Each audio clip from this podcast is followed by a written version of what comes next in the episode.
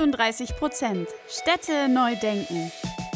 Der Podcast für Städte der Zukunft, nachhaltiges Bauen und fortschrittliches Denken. Mit Lars von Green Engineers und Karina von Olymp Consulting. Liebe Freundinnen und Freunde der nachhaltigen Städte von morgen und herzlich willkommen zu einer neuen Folge 38 Prozent Städte neu denken. Manche bauen ein Haus in ihrem Leben, andere tausend. Aber 400.000 Wohnungen, das ist eine Mammutaufgabe. Gleichzeitig ist das die Anzahl von neuen Wohnungen, die in Deutschland jedes Jahr neu entstehen sollen. Aber wie soll das gehen und vor allem, wie bekommen wir das nachhaltig gebaut? Darüber wollen wir heute mit unserem Gast Andreas Lerge sprechen. Andreas ist Gründer von Wood Real Estate und dem Holzbaunetzwerk Deutschland, also ein Experte im Bereich Holzbau. Ist Holz ein Teil der Lösung, um jährlich 400.000 Wohnungen nachhaltig zu meistern? Freut euch mit mir auf die nächsten Minuten voller interessanter Fakten und Inspirationen. Ich würde sagen, starten wir durch.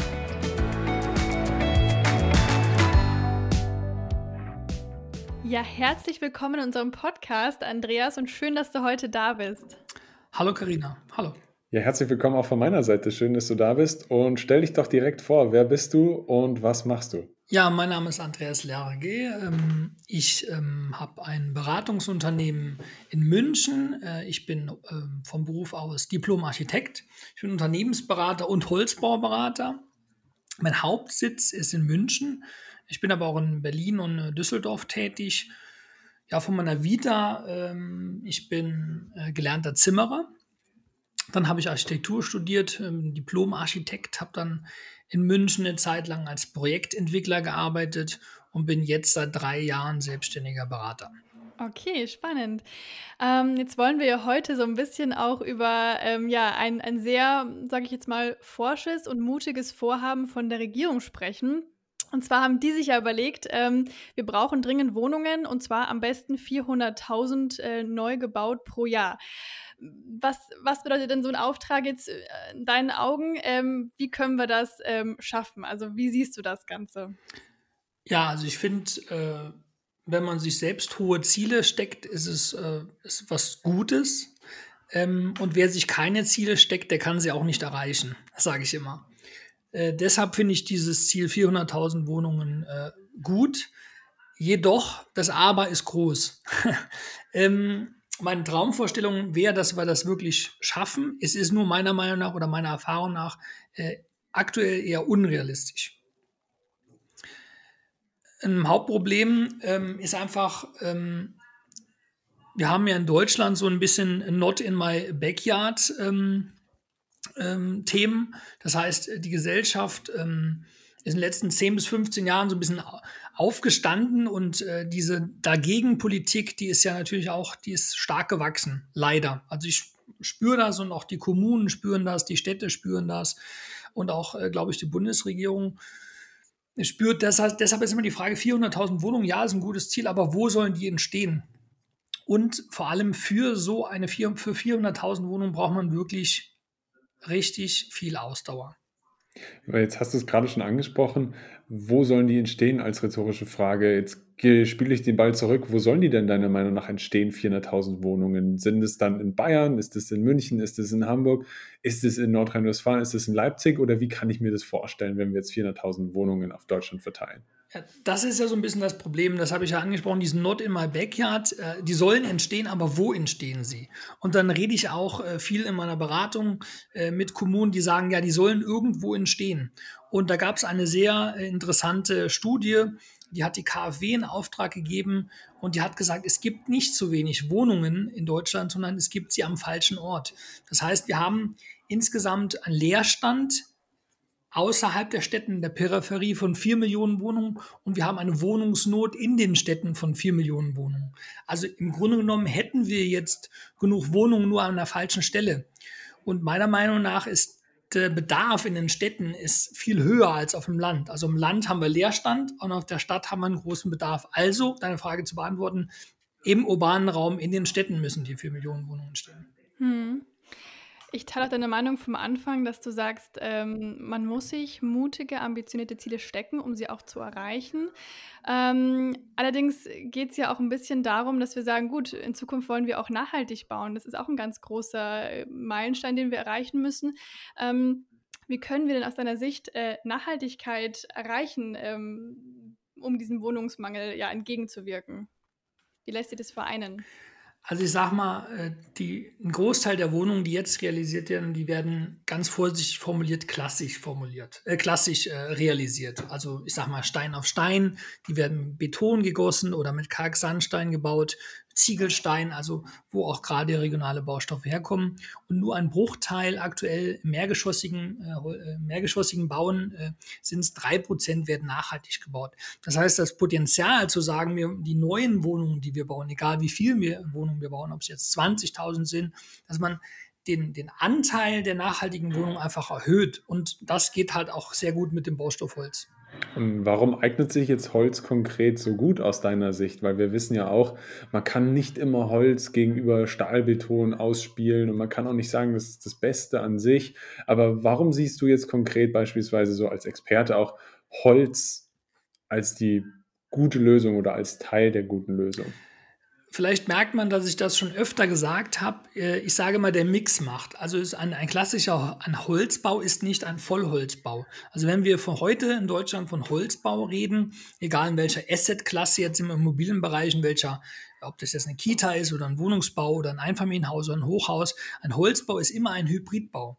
Das heißt, der besteht nicht aus 100 Prozent äh, zu Holz, wenn überhaupt aus 30 Prozent, 33 Prozent. Da gibt es auch wirklich schöne Studien äh, von einem Drittel bis zu einem Viertel, vielleicht auch manchmal die Hälfte aus Holz und der Rest sind klassische Baustoffe.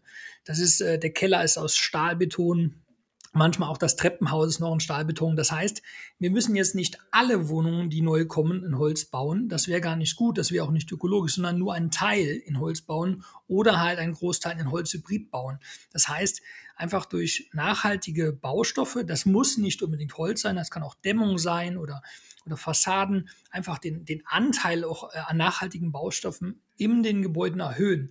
Das heißt jetzt nicht mit der Keule, wir müssen jetzt alles und äh, Beton verteufeln, Beton verteufeln, sondern äh, langsam, so nach dem Prinzip, langsam erneuern und immer mehr Richtung nachhaltige äh, Baustoffe und nachhaltige Rohstoffe gehen. Hm, quasi Step by Step. Du meintest ja, der Großteil, der wird mit aller Wahrscheinlichkeit noch sehr klassisch gebaut werden was jetzt eigentlich nicht wirklich ähm, ja, so erfreulich ist. Ähm, sagst aber auch, alles aus Holz zu bauen macht keinen Sinn und, und trotzdem wäre es natürlich ein, ein nachhaltiger Weg, möglichst viel oder ähm, einfach verstärkt mit Holz zu bauen. Was sind denn vielleicht noch so die größten Hemmnisse, die es zu beseitigen gibt, ähm, wenn wir sagen, wir wollen möglichst viel mit Holz bauen? Also es ist nicht unbedingt ein Hemmnis, was nur der Holzbau mit sich bringt. Äh, aktuelle Hemmnis, äh, ich möchte jetzt einfach die Frage ein bisschen ableiten auf die allgemeinen Hemmnisse. Und dann können wir gerne noch, noch mal zum Holzbau gehen. Also aktuell ist es einfach so, ähm, es gibt einfach allgemein viele Hemmnisse zum Bauen. Und ähm, daran scheitert es einfach so ein bisschen. Ähm, ja, wir müssen ökologisch bauen mit ökologischen Baustoffen, aber wir müssen auch allgemein, allgemein bauen und auch die Bauindustrie muss sich umstellen. Und was wir jetzt haben, die 400.000 Wohnungen, die schaffen wir auf dem Papier nicht. Ähm, da müssen wir zum Beispiel äh, die Baulandschaffung beschleunigen. Das ist ein großes Thema auch für die Politik. Wir müssen äh, schneller Baugenehmigungen erteilen. Das ist ein großes, ein großes, äh, ein großer Big Point für die, für die, ähm, für die äh, Bauämter in Deutschland. Da möchten wir jetzt keins äh, hervorheben. Ähm, wir brauchen Vereinfachung der Normen und Vorschriften. Das gilt für Holzbau wie auch fürs klassische Bauen. Und äh, wir brauchen auch, äh, wir müssen auch ein bisschen aus diesem Schwarz-Weiß-Denken raus, äh, dass die Investoren nur Luxuswohnungen äh, bauen. Wir müssen auch den Investoren den sozialen Wohnungsbau ein bisschen näher bringen. Also wir haben diese vier Punkte, ich wiederhole sie gerne nochmal, weil sie mir auch einfach auf der Seele brennen. Äh, Baulandschaffung beschleunigen, schnellere Baugenehmigungen, Vereinfachung der Normen und auch den sozialen Wohnungsbau stärken. Wie ist denn da die Verteilung, schätzt du? Oder warum? Du hast jetzt gerade angesprochen, sozialer Wohnungsbau fördern. Diese 400.000 Wohnungen, damit meint der Staat oder die Regierung dann sicherlich aber auch eine gute Mischung, oder? Das ist es. Also ich habe ja in vielen Podcasts und in vielen, in vielen Zeitungen wird ja dieses klassische Investorenbashing betrieben und das, das sehe ich gar nicht so. Ich, ich denke, man, äh, wenn man von den 400.000 Wohnungen reden wir einfach mal von ganz normalen Wohnungen. Das heißt, jetzt erstmal nicht von Luxuswohnungen, sondern von äh, st standardisierten Grundrissen. Ich sage jetzt mal äh, zwei Zimmer, Küche, Bad, das, was aktuell jeder will. Ähm, das wäre zum Beispiel so 59 Quadratmeter, sage ich am liebsten, äh, zwei Zimmer, Küche, Bad, das wäre, was jeder sucht, auch äh, was jeder in der Stadt haben will. Dann gibt es auch Mikroapartments, die wir, die wir brauchen. Das ist einmal, äh, ich sage das so, Mikroapartments einfach Senioren wohnen, auch Studenten wohnen, Manager oder Managerinnen wohnen. Da geht es einfach um, um andere Nutzungs-, um andere Lebensentwürfe. Viele fahren einfach nur in die Stadt, haben da noch ein kleines Mikroapartment und viele äh, suchen verzweifelt eine Zwei-Zimmer-Küche-Badwohnung in den Metropolen. Also von den Wohnungen reden wir erstmal von Wohnungen, aber äh, es hat sich in den letzten Jahren auch einfach was geändert von unseren Lebensentwürfen. Wenn du jetzt das ansprichst, die Flexibilität des Wohnens oder mit den ganzen unterschiedlichen Use Cases, die daraus entstehen, wie Senioren wohnen oder diese Apartments oder die zwei Zimmer plus Küche, Bad, hat da beispielsweise Holzbau oder Holzhybridbauweise einen Vorteil, dass man sagt, es ist flexibler, dadurch wird irgendwie ein nachhaltigeres Trockenwände einziehen, die man flexibel gestalten kann, besser? Oder gibt es da Vorteile? Also da wäre ich vorsichtig, der Holzbau kann modular äh, wirklich ähm, einiges leisten. Das heißt, ich bin sehr vorsichtig mit dem Begriff modular oder mit dem Begriff Modul. Das ist ja ein, ein Teil eines größeren, äh, der Begriff. Ähm, und ähm, ich will da nicht in die Richtung 70er-Jahre-Bau gehen, wo wir alles gleich standardisiert haben, aber der Holzbau kann gleichzeitig individuell sein. Das heißt, er kann eine schöne Fassade haben, er kann äh, natürlich ausschauen, Loggien, äh, Freiflächen gestalten und gleichzeitig aber seriell fertigbar sein. Das heißt, man kann auch, äh, ich sag mal, ich will nicht Plattenbau sagen, aber man kann wirklich hochmodularisierte äh, Bauten realisieren, die auch schön sind, die auch architektonisch ästhetisch sind. Dafür ist der Holzbau perfekt mit seiner Vorfertigung. Ich würde gerne noch mal kurz zu dem, zu dem Thema Geschwindigkeit, Speed äh, zurückkommen, der ja einfach auch ein ganz wichtiger Hebel ist. Ähm, wie schnell ist denn der Holzbau oder auch wie automatisiert läuft denn der Holzbau auch vielleicht im Vergleich zum klassischen Betonbau ab? Wir haben, wir haben schon eine schnellere Bauzeit, aber wir haben auch eine längere Planungszeit.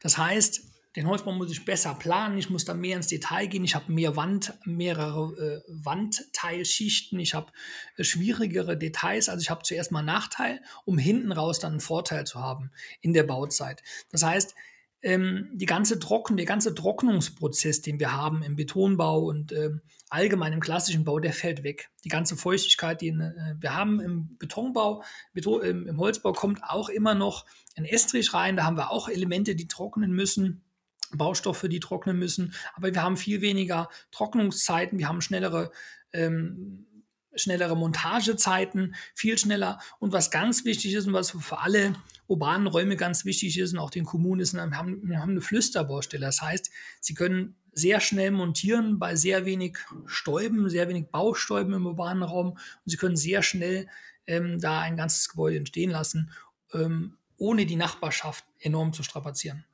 Und dann gibt es noch die Potenziale, wahrscheinlich mit Holz besser nachzuverdichten. Oder wie siehst du da die, die Möglichkeiten, wenn wir sagen, die Hauptzielgruppe der 400.000 nachgefragten Wohnungen, die entstehen sollten, laut der Regierung, sind in den urbanen Räumen anzusetzen? Ja, es ist so ein bisschen der Widerspruch. Also jeder, äh, viele junge Akademiker und Akademikerinnen, auch äh, keine Akademikerin, ich will mich da nicht festreiten, die sagen, wir wollen in die Stadt, weil da haben wir am besten höhere Lebensqualität. Wenn aber alle Menschen in die Stadt ziehen, sinkt die Lebensqualität. Das ist das, das, ist das Schwierige. Man muss bei einem hohen Zuzug, wie es München auch äh, äh, wirklich ähm, auch zum Teil klasse macht, wir brauchen bei einem hohen Zuzug, also auch einer Nachverdichtung, äh, brauchen wir gleichzeitig eine hohe Lebensqualität. Das heißt, wenn ich jetzt ein Gebäude, wenn ich jetzt nochmal vier oder fünf Stockwerke draufsetze, dann habe ich natürlich Probleme. Wo, wo sind die Parkplätze? Das heißt, wenn ich nachverdichte, brauche ich für jedes Gebäude ein Konzept. Das heißt nicht, ich darf jetzt einfach nachverdichten, sondern ich muss, die Immobilie muss funktionieren, sage ich immer zum Kunden. Ich sage, Sie brauchen ein Parkmanagement-Konzept. Sie brauchen ein Konzept, wie Sie auch diese Fläche kühlen. Also was in den letzten 20 Jahren stark äh, entstanden ist, Sie haben einfach, es wurden einfach, es wurde nachverdichtet, nachverdichtet, aber es wurde nicht kompensiert. Das heißt, wenn man nachverdichtet und Grünräume sozusagen verbaut, dann sollte man auch wieder Grünräume äh, verpflichtet sein, Grünräume zu, zu erzeugen. Und das ist ganz wichtig. Und deshalb muss immer eine Lösung für die Immobilie auch sein. Jetzt hast du viele Punkte angesprochen, die Ästhetik, die außen wichtig ist, weil man sonst einfach 400.000 Wohnungen baut und die Qualität nimmt ab, wie auch immer, und auch diese Grünräume und auch diese Gestaltung beispielsweise, wie verdichte ich wonach. Kommen wir aber dann trotzdem gerne zu der letzten Frage, weil das ja, finde ich, genau dazu passt. Wie stellst du dir die Städte 2035 vor? Wie schaut es aus, wenn die Stadt 2035 vielleicht in den nächsten Jahren jedes Jahr neue 400.000 neue Wohnungen geschaffen hat? Eine ganz tolle Frage und äh, auch danke erstmal für die Frage. Ich finde die auch toll. Ähm, es geht einfach darum, wie möchte man wohnen? Es ist ganz klassisches Beispiel. Äh, man zieht von mir aus auch als Paar oder als Single in eine Stadt und sagt und schaut sich eine Wohnung an. Und da kommt immer das, das Größte, was einfach vorkommt, diese 15 Minuten Stadt. Das ist mein Motto und das äh, kommt auch nicht von mir, aber in, innerhalb von 15 Minuten will man alles erreichen jetzt auch wegen äh, oder in der Zeit von Corona, man will seinen Arbeitsplatz in 15 Minuten erreichen. Am besten mit dem Fahrrad, von mir aus auch mit dem Fixie. Ähm, man will auch, wenn die Eltern dann in Pflege kommen, man will auch seine Eltern erreichen. Man will ins Fitnessstudio gehen, man will zu einer Grünfläche, zum Konzert. Also diese 15 Minuten Stadt, die funktioniert, aber natürlich am besten ohne Auto. Das heißt, ähm, man kann eine Stadt, die Stadt von morgen nur entwickeln, wenn man diese 15-Minuten-Regel, diese Stadt der kurzen Wege auch wirklich denkt und auch ökologisch denkt. Mit Grünräumen, mit Holzbau und auch mit Photovoltaik und auch mit eigener Energieerzeugung in der Stadt.